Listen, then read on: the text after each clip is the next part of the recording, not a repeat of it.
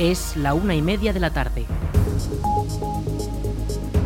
Buenas tardes, miércoles 26 de octubre retomamos la información local en la Almunia Radio en el 107.4 de la FM para informarles acerca de la actualidad de nuestra localidad y comarca. Les habla Aritz Gómez.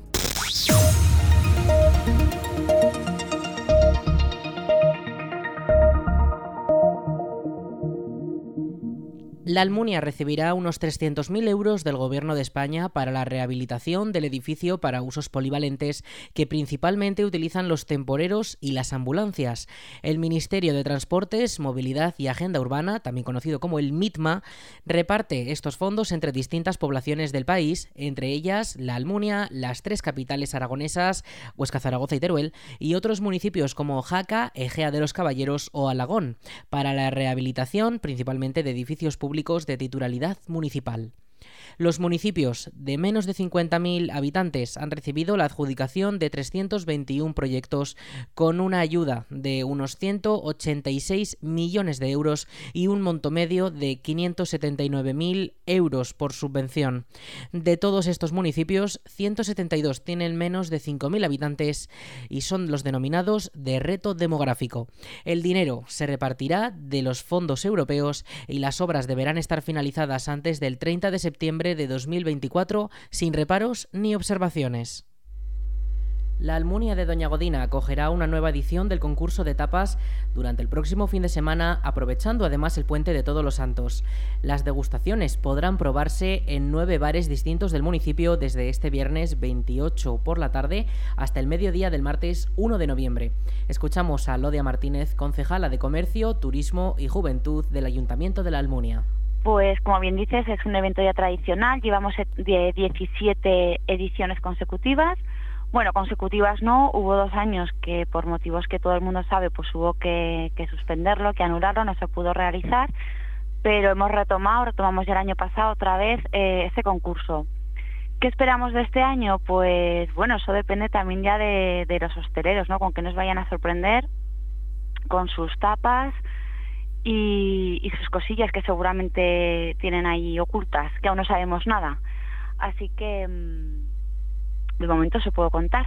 La meteorología parece que jugará a favor, ya que para estos días nos esperan lluvias y esto permitirá que las terrazas se llenen como en otros años.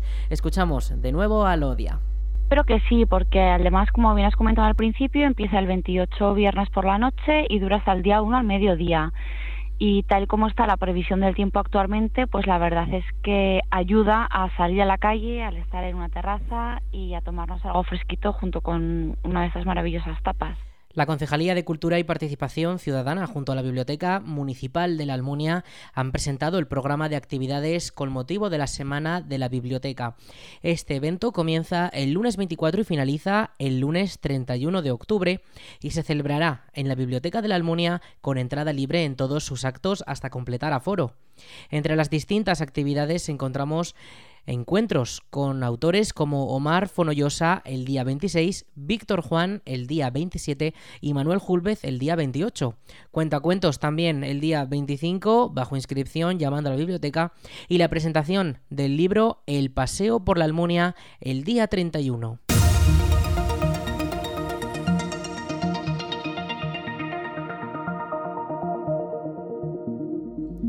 Florian Rey, de Luz y de Sombra, es el título de la nueva película de Vicky Calavia. La producción que recrea las vicisitudes del director nacido en la Almunia se estrenará este jueves por la tarde en la Seminci, la Semana Internacional de Cine de Valladolid, y participa en la sección oficial a concurso con dos obras más, según informa Heraldo de Aragón.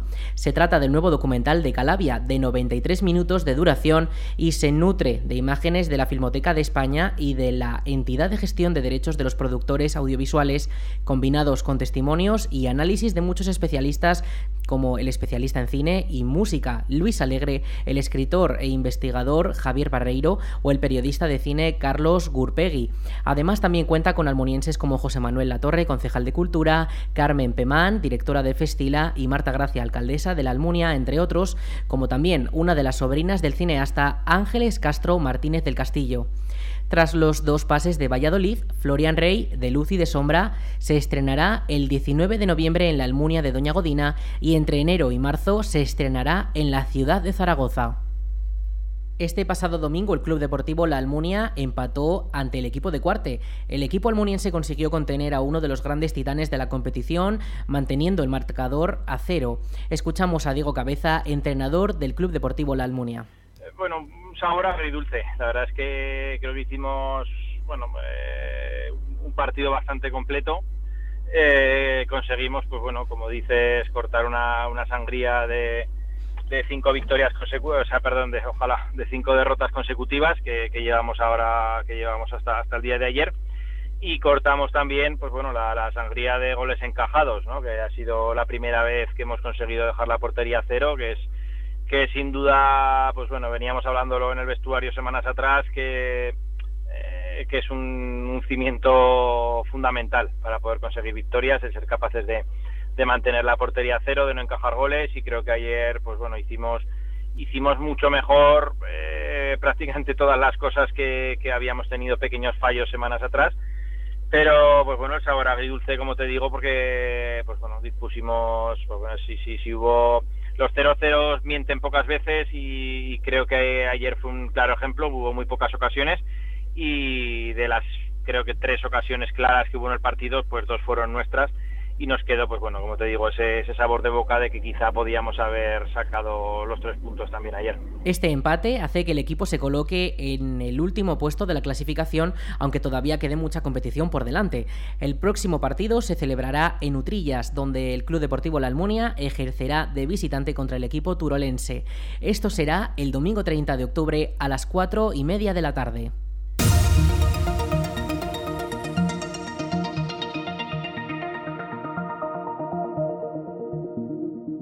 La necesidad de transportar grandes cantidades de vino motivó la llegada del ferrocarril a Cariñena y su comarca en 1887. El libro El tren del vino, Impulso Social y Económico es un extenso trabajo de investigación de cuatro años sobre este acontecimiento histórico que generó un gran impulso social y económico en el territorio aragonés. Está editado por la Asociación de Amigos del Ferrocarril y el Ayuntamiento de la localidad zaragozana. Nos cuenta más información Alba Castillo. El libro ilustra en 300 páginas los aspectos más importantes de la historia de este ferrocarril de vía estrecha, desde sus orígenes, construcción, materiales, personajes, hasta su declive y clausura, la cual coincidió con la puesta en marcha de autobuses, la plaga de la filosera y la inauguración de la línea de ancho ibérico Camín Real Zaragoza en 1933. Mariano Rodríguez es uno de los dos autores de la obra. Lo fundamental es que sabíamos que había una deuda con Cariñena y con la gente de Cariñena porque de este ferrocarril prácticamente nadie había hablado. Pequeñas reseñas en alguna revista técnica y poco más. Entonces dijimos, esto hay que solventarlo y profundizar en su, en su elaboración. Los llamados ferrocarriles económicos fueron primordiales para el desarrollo de la economía de muchas zonas del territorio nacional como Cariñena. Marco Antonio Campos, de la Asociación de Amigos del Ferrocarril y autor del libro, habla sobre las consecuencias de su desaparición. La pérdida del ferrocarril, sobre todo en el medio rural, sí que eh, puede mm, conllevar, pues, pues eh, digamos, una degradación del territorio. ¿no? El ferrocarril siempre, siempre ha dado vida siempre ha dado economía y a lo mejor no hemos sabido cuidarlo a lo largo de los años. Han sido muchas las líneas que, se han clausurado eh, en, las últimas décadas y hemos visto cómo ese territorio que ha perdido el ferrocarril, pues ahora es el llamado de España vaciada, ¿no? Se han impreso 1.800 ejemplares y uno de ellos ya está en la biblioteca del Colegio de Cariñena para que los escolares conozcan su historia. Morata de Jalón celebra este fin de semana la segunda edición del WAG Fest, una macroexposición itinerante que cuenta con una gran maqueta de más de 200 metros cuadrados y alrededor de 6.000 miniaturas bélicas. Esta exposición ha recorrido distintas ciudades como Valencia, Madrid o Zaragoza desde 2017 e incluye en su propuesta todo tipo de actividades relacionadas con esta afición para acercar al visitante a conocer este apasionante mundo. Durante el evento los visitantes podrán disfrutar, aparte de la exposición, también de un taller de pintura, una zona de juegos y otra de demostraciones en la que podrán experimentar la afición en su parte más dinámica. El WAG Fest tendrá lugar el fin de semana del 29 y 30 de octubre y será en el pabellón de Morata de Jalón y el horario de apertura al público será de 11 de la mañana a 2 de la tarde y de 4 a 8 de la tarde. Calatorao acogerá del 4 al 6 de noviembre la décima edición de las jornadas de Castellología Aragonesas un evento que vuelve a celebrarse en la localidad después del parón por la pandemia y que en esta ocasión reunirá a numerosos expertos nacionales e internacionales en torno a las grandes fortalezas de Aragón. A lo largo de los tres días tendrán lugar nueve conferencias, presentaciones de libros y diferentes actuaciones teatrales y musicales a cargo de los grupos de la propia localidad. Escuchamos al alcalde de Calatorao, David Felipe. Son unas jornadas que, preparan las asociaciones y que de parte del ayuntamiento lo único que nosotros es apoyar logísticamente y económicamente a lo que son estas jornadas. Eh, como bien llevan 10 jornadas ya de castellología, donde, eh, donde nuestro emblema, que es el castillo y la figura de la iglesia, pues toman una relevancia bastante, bastante importante. Eh, entonces, claro, el tema de Calatorao con los castillos, como tenemos ese emblema del castillo que, tenemos, pues eh, Barbacana, con los estudios que siempre ha hecho de lo que es la historia de Calatorao, pues Calatorao ha estado siempre vinculada al castillo, le hemos dado la, importancia necesaria. Entonces vieron que era necesario una jornada de castellología donde más o menos todos los castillos de Aragón se presentan, van presentando, van comentando cómo ha ido sus restauraciones, cómo se han ido eh, preparando, cómo se, gestionan. Y entonces, pues bueno, desde, desde Barbacana pues, eh, van haciendo estas jornadas que tienen bastante éxito, bastante éxito a nivel de Aragón y también a nivel nacional, porque viene gente. Y entonces para nosotros es bastante, bastante importante estas jornadas. Las jornadas que se celebran cada dos años en Calatorao vuelven a estar organizadas por la Asociación para la Recuperación de los Castillos en Aragón junto a la iniciativa cultural Barbacana, con la colaboración del Ayuntamiento de Calatorao. Comenzarán el viernes 4 de noviembre y todos los actos programados tendrán lugar en la Casa de las Asociaciones de la localidad. Escuchamos al presidente de la Asociación Barbacana, Antonio Pérez. En primer lugar, vamos a conocer más todavía estas grandes fortalezas. Se va a aportar información nueva sobre historia y características constructivas. Pero el segundo objetivo que nos planteamos es tan importante o más, y esto sí que es nuevo, es qué restauraciones se han hecho, cómo se han hecho y principalmente qué uso se está dando de estos castillos y fortalezas. Cuando se hace una reconstrucción se invierte mucho dinero, tanto público como privado, y parece que se invierte en un caserón que no va a tener ningún uso, que, que, se va a perder. Pues no es así. Los actos son de entrada gratuita, aunque requieren inscripción. Esta puede realizarse de forma presencial en el momento de la recepción.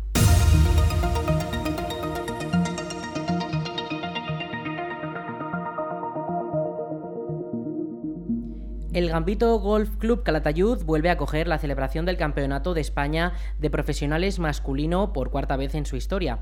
El evento tendrá lugar desde este jueves 27 de octubre hasta este domingo 30 de octubre. La gran fiesta del golf profesional nacional cuenta con un total en premios de 100.000 euros y permitirá disfrutar de una nueva edición de un evento del máximo prestigio deportivo. Escuchamos al alcalde de Calatayud, José Manuel Aranda, y a la diputada delegada de Deportes de la Diputación de Zaragoza, Ros Cigüelo. Una apuesta seria por nuestra ciudad, una apuesta seria por el campo de golf y lógicamente esto conlleva una apuesta importante por el turismo porque toda la persona que viene lógicamente va a dar vida a la ciudad en momentos realmente complejos como es el final del mes de octubre. El mes de octubre es un mes en el que el turismo pues eh, es, es, complicado a final de mes y durante estos días del 27 al 30 de octubre vamos a poder disfrutar de un golf de calidad en nuestra ciudad. Para la Diputación de Zaragoza, el poder eh, recibir, el poder eh, celebrar este tipo de, este tipo de eventos de deporte de élite lo que supone de puesta en valor no solamente los valores deportivos eh, de, este tipo, eh, además también de, celebraciones de profesionales, sino eh, poner también en valor toda la belleza turística, gastronómica y, bueno, la verdad, paisajística que tiene Calatayud en particular y la provincia de Zaragoza en general. Por lo tanto, eh, Diputación siempre va a apostar, siempre va a participar, siempre va a ayudar en todo lo posible a la celebración de este tipo de eventos. Estamos, la verdad, para nosotros es un, lujo y quiero hacerlo constar así. Eh, saber que contamos dentro del deporte de élite de nuestra provincia con el empuje, con la garra, con la profesionalidad de Gambito Club. El campeonato está impulsado principalmente por la Diputación de Zaragoza, Loterías y Apuestas del Estado y el Ayuntamiento de Calatayud. La Diputación de Zaragoza ha contratado una plataforma de préstamo digital para que 47 bibliotecas de la provincia puedan ver películas y documentales. Coincidiendo con el Día Internacional de las Bibliotecas, este lunes 24 de octubre, la DPZ ha puesto en marcha un nuevo servicio para las bibliotecas de la provincia. Se trata de promocionar el acceso gratuito a los usuarios de estas instalaciones al portal de películas y documentales eFilm. Tras el periodo de solicitud, un total de 47 bibliotecas municipales se ha adherido a esta iniciativa. Escuchamos a la diputada delegada de Archivos y Bibliotecas de la Diputación de Zaragoza, Mercedes Trébol. Las bibliotecas son lugares claves en la vida de nuestros municipios. Y es que no solamente son gérmenes culturales, sino que se convierten en núcleos de encuentro.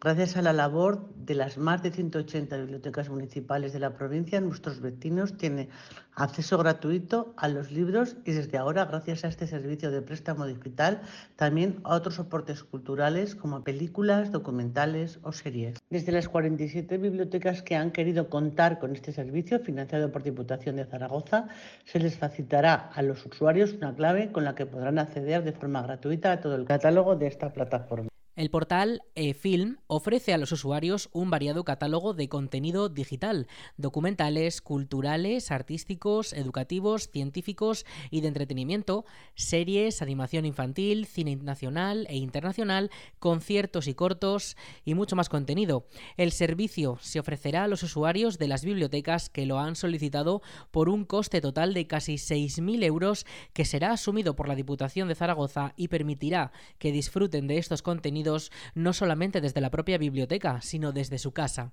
Escuchamos de nuevo a la diputada delegada. De forma paralela, las bibliotecas de la provincia continúan siendo también el escenario de la campaña de animación a la lectura, que sigue con sus ciclos de conversaciones con el autor, encuentros entre lectores y escritores y también Zaragoza Provincia Escenario 60 años de libros y películas, un nuevo programa de coloquios cuyo objetivo es difundir la literatura y el cine ligados al territorio que está recorriendo 20 bibliotecas municipales de la mano de siete escritores, periodistas y actores. Al mismo tiempo, la Diputación de Zaragoza continúa también impartiendo los cursos de formación para bibliotecarios que este año giran en torno a temas como la formación digital y la selección de libros.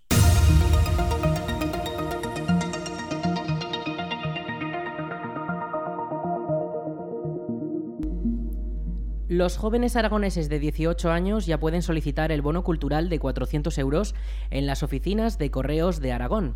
Actualmente casi el 50% de los jóvenes aragoneses que tienen acceso ya ha solicitado su bono cultural joven. Las peticiones se han incrementado exponencialmente en los últimos días desde que el Gobierno de España, en colaboración con correos, ha abierto un nuevo proceso de solicitud presencial sin necesidad de que los jóvenes tengan medio de identificación digital. En Aragón, en estos momentos existe existen 92 oficinas a las que poder acudir para obtener los 400 euros repartidas por todo el territorio de la comunidad. De ellas, 52 están en la provincia de Zaragoza. Escuchamos al subdelegado del Gobierno de España, Fernando Beltrán.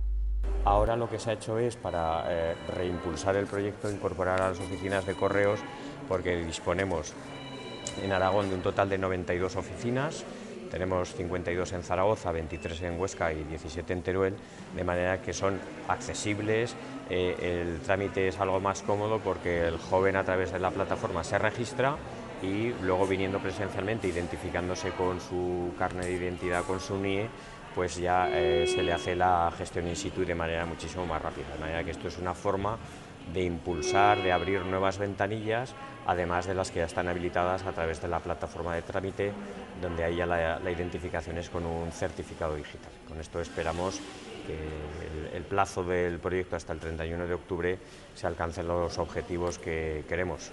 Hasta, hasta este momento en Aragón tenemos del orden del 46, ya a día de hoy será 47% de potenciales beneficiarios los que han accedido eh, los aragoneses que cumplen 18 años en este año 2022 son alrededor de 13.000.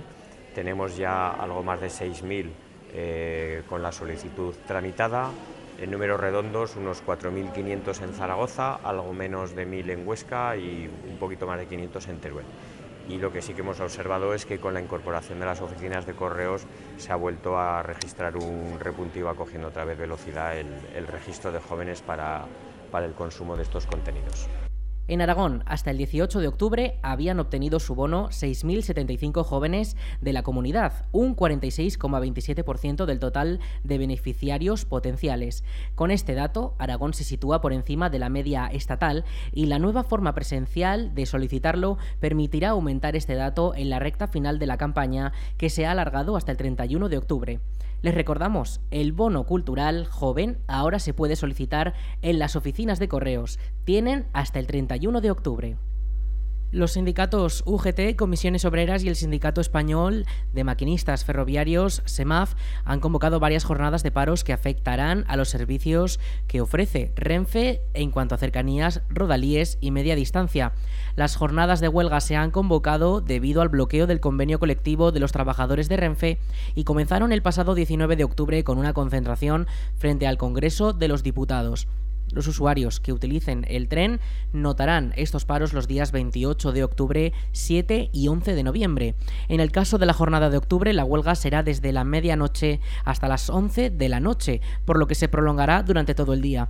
En el caso de los dos días de noviembre, se producirán desde las 6 hasta las 9 de la mañana y desde las 6 a las 8 de la tarde en ambos días.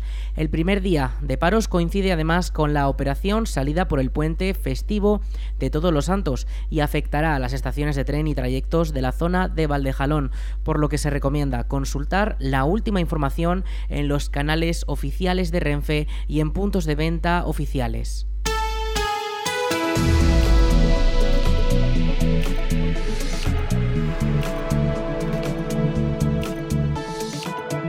En cuanto al tiempo, hoy cielos algo cubiertos de cara a la tarde con esas nubes altas que llevan acompañando todo el día y con 29 grados de máxima y 14 de mínima la próxima madrugada. Mañana jueves situación muy similar pero con más calor, 33 grados de máxima que sobre todo se alcanzarán por la tarde sobre las 4. Mínima igual de 14 grados y la misma situación prácticamente igual el viernes.